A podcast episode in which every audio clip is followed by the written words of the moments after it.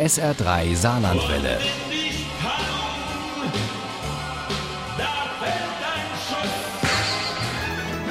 Der Krimi-Tipp.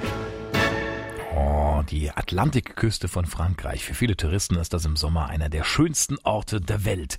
Entsprechend voll ist es dort natürlich zur Hochsaison und das ist genau der Schauplatz von Valerie Jacobs erstem Roman, den wir Ihnen heute Abend vorstellen wollen. Hotel Atlantique. Äh, vordergründig ein Krimi, doch zwischen den Zeilen steckt viel französischer Alltag und vor allem Zeitgeschichte. Isabel Tentrup stellt uns das Buch und die Landschaft vor. Delphine, Ex-Kommissarin aus Paris, genießt das Leben an Frankreichs Atlantikküste. Nach der Pensionierung hat sie ihr Elternhaus im Baskenland übernommen, einen alten Bauernhof samt Schuppen in dem sich gerade ein jugendlicher Einbrecher zu schaffen macht. Delphine stellt den schon Polizei bekannten Delinquenten, der Angst vom Knast hat und noch mehr vor seiner Mutter. Du kannst dich entscheiden, entweder rufe ich die Polizei, du wanderst in den Bau und deine Mutter verliert jeden Glauben an dich, oder wir ersetzen diese offizielle Strafe durch ein paar Wochen Hilfsdienste für mich, ohne dass jemand bei der Polizei davon erfährt. Aber ich warne dich, eine Dummheit und du bist fällig. Klar lässt Karim sich darauf ein und taucht ab jetzt regelmäßig zu Garten- und ähnlichen Arbeiten auf.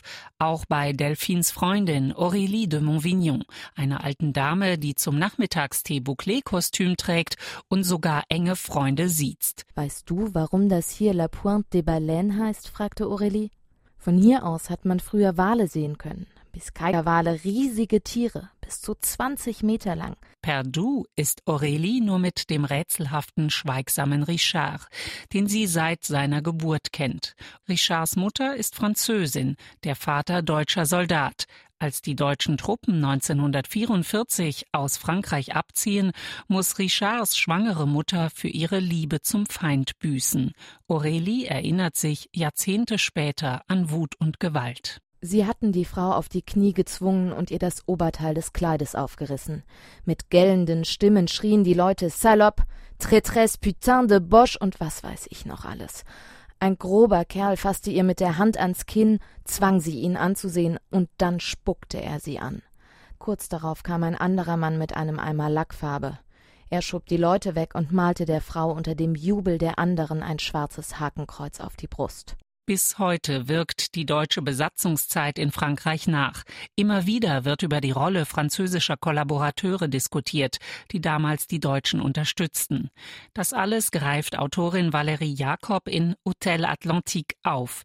Ihren deutschen Lesern bietet sie damit einen Einblick in Frankreichs Geschichte und den Umgang damit. Und noch einen historischen Bezug hat Autorin Jakob eingebaut. Der reumütige Einbrecher Karim, Sohn eines Algeriers und einer Elsässerin, bekommt täglich die Folgen von Frankreichs Kolonialzeit zu spüren. Ständig gab es blöde Bemerkungen und Kommentare. Karim versenkte seine Fäuste in den Taschen seiner Kapuzenjacke. Überhaupt fühlte er sich immer noch als Eindringling, obwohl sie schon seit dreieinhalb Jahren hier wohnten. Anscheinend waren alle anderen aus seiner Klasse in Saint-Julien und Umgebung geboren und vor ihnen hatten ihre Eltern auf denselben Schulbänken gesessen. Viel Geschichte also in Valerie Jacobs erstem Roman, verpackt in eine Kriminalstory. Denn die alte Dame Aurélie kommt im Lauf des Romans zu Tode.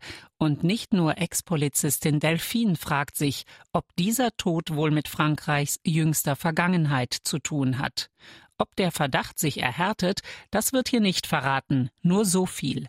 Dieser Krimi ist spannend bis zuletzt. Hm, Hotel Atlantique von Valerie Jakob ist bei Wunderlich erschienen. Die gebundene Ausgabe hat 477 Seiten und kostet 19,95 Euro. Das E-Book gibt's für 16,99 Hotel Atlantique ist bei DAV auch als Hörbuch erschienen mit Anne Moll als Erzählerin und es ist für 19,99 Euro zu haben.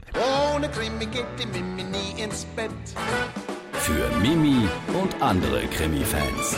SR3 Saarlandwelle. Hören, was ein Land fühlt.